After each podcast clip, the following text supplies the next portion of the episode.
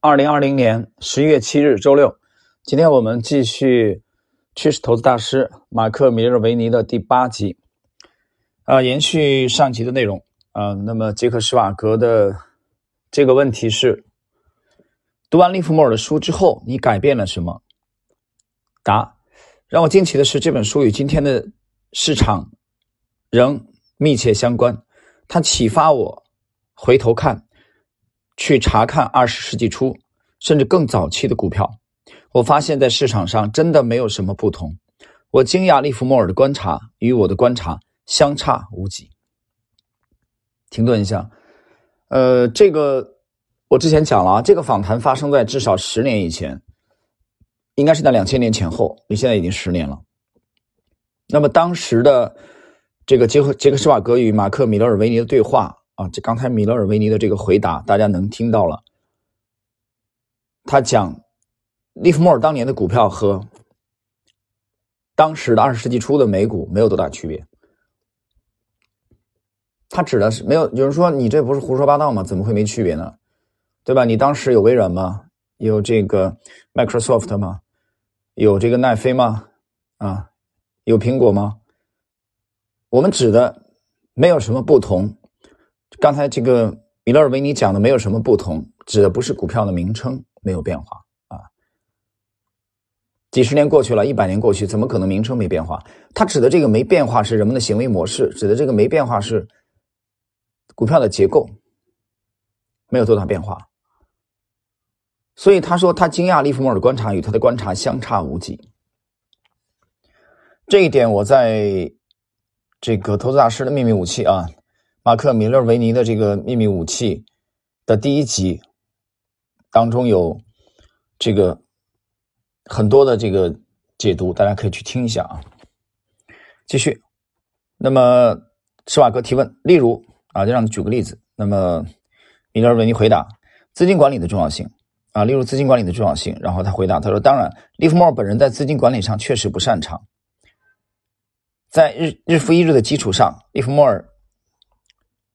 割掉他的亏损，不幸的是，他时不时有一种想赌博的冲动，这种冲动会毁掉很多交易者。这里我们停顿一下，这是米勒尔维尼的这个解答啊，他的回答也是他对利弗莫尔的解读。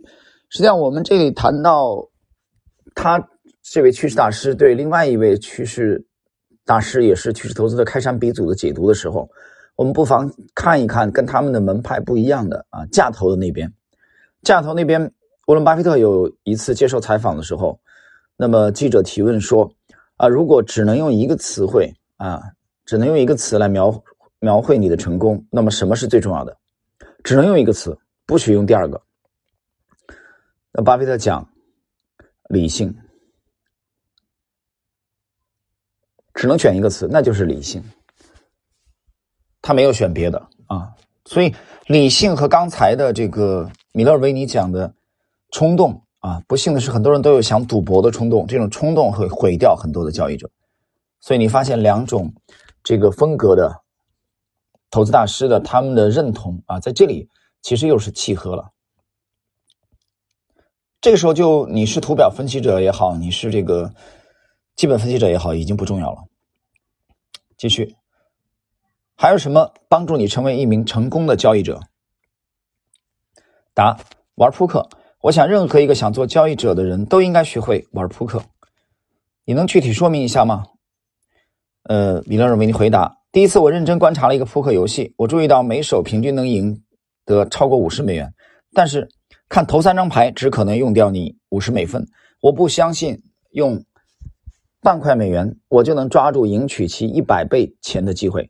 如果我能翻到五十倍，并且只赢一次，我仍然能做到赢的钱是输掉的两倍。这些对我来说好像是难得的机会。这就是我怎样开始玩扑克牌的原因。我的策略就是只玩绝对高可能性的牌局。这里边他解释一下，他指的这个扑克啊是德州扑克。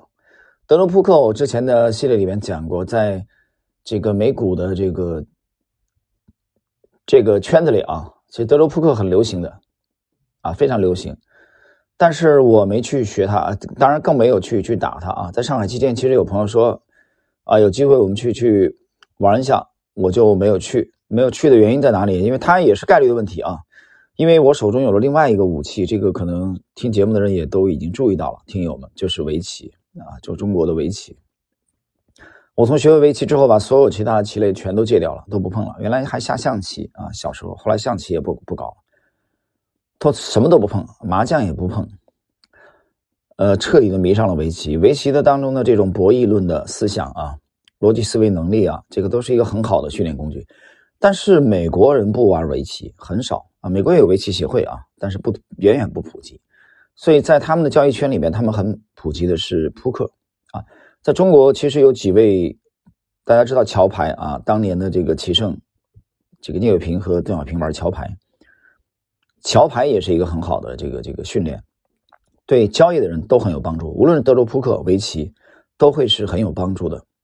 其实这里边就是一个概率的问题，大家应该知道那个最朴素的，呃，博弈论的最朴素的一个很浅显的模型，就是中国的田忌赛马。啊，大家去回顾一下那个故事就明白了。好了，那么今天我们这一集的最后一个问题，不是每个人都能像你一样翻倍的赢吗？回答是的，你知道为什么吗？因为他们没有章法，他们只想玩。关键是知道什么时候什么也不做。绝大多数的人，即使他们有一个可赢的策略，他们也不会做，因为他们缺乏章法。例如，每个人都知道怎么去减肥，少吃脂肪多的东西，多做运动。那么，为什么绝大多数人仍超重呢？是因为他们缺乏章法啊，缺乏章法。这是米勒尔维尼的这个回答。其实我觉得这里的章法的问题啊，章法的问题，我们可以通过实践当中啊去体会到。就即使他有策略，但他没有章法。在实际的这个玩围棋的过程中，我就以自己的亲身经历吧啊，就是在这个腾讯围棋啊、野狐围棋，我现在的。我的水平也就业余三段左右吧，那么有时候发挥好了会打上五段，但是一般到往年一上五段就被就被赶下来了啊，就被其他的五段一顿揍，这个赶，因为你这么多年的精力没有主要放在围棋上，只是个业余爱好嘛。把最近可能连续的在看这个国际的这个啊最顶尖的这个围棋围棋比赛啊，最近棋力还有一点回升，但是。和真正的啊强手非常强的去比还是不行，肯定不行。所以一到五段以后就很快就被打下来。所以我这次坚持的时间还挺长，还挺长。但是在玩围棋的过程中呢，我就有一点啊思路是清楚的，就是说某个阶段，比如我举个例子，比如说某一个阶段，我在九月份的时候，我们在反省这个策略的时候，那个时候对我来说围棋的这个帮助啊，我觉得可能是需要有一个这个舒缓。这个时候我去挑选对手的时候，我就在五段当中挑选胜率相相相对低一点的。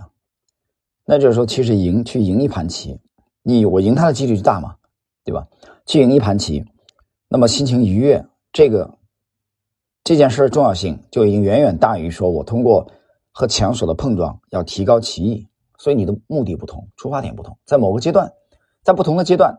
你的出发点是不同的，但是不是这个阶段的时候啊，那么就随机了。你遇到强手，你就能学到很多东西。所以说要看你那那个阶段的主要的啊，主要最主要的这个思路想法是什么。好了，我们今天的这个第八集，马克·米勒维尼接受杰克·施瓦格采访啊的内容就到这里，我们下一集再见。